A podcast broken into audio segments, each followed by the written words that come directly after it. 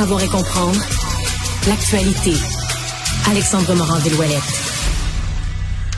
Alors, Alexandre, l'armée canadienne qui vient de faire une importante annonce. Oui, un porte-parole des forces armées qui a indiqué qu'il y avait eu un processus d'examen, finalement, qui n'a pas donné lieu à aucune mesure administrative. Dans le cas du major général Danny Fortin, on conclut donc qu'il n'avait pas commis d'inconduite sexuelle. Tout ça après qu'il ait été acquitté, bien évidemment, d'agression sexuelle en décembre dernier devant la Cour du Québec.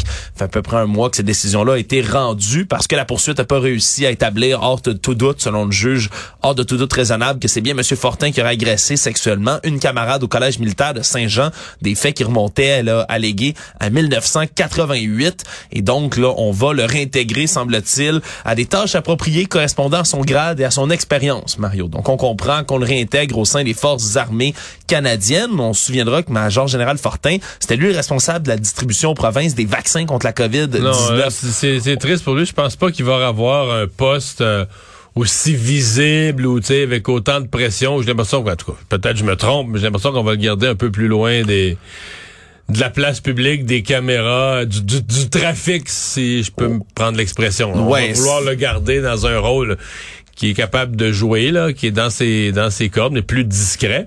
Mais est-ce que lui, parce que est-ce que cette histoire-là est finie, est-ce que lui va vouloir d'une manière ou d'une autre réparation? C'est quand même tout un hiatus dans sa carrière. Là, hein? Oui, ça se pourrait, surtout que lui a soutenu dans une poursuite en cour fédérale qu'on l'avait suspendu ses fonctions après une ingérence politique. C'est ce que lui a toujours clamé, là, qu'il n'y avait pas eu de procédure régulière. Le gouvernement a nié tout ça, bien évidemment.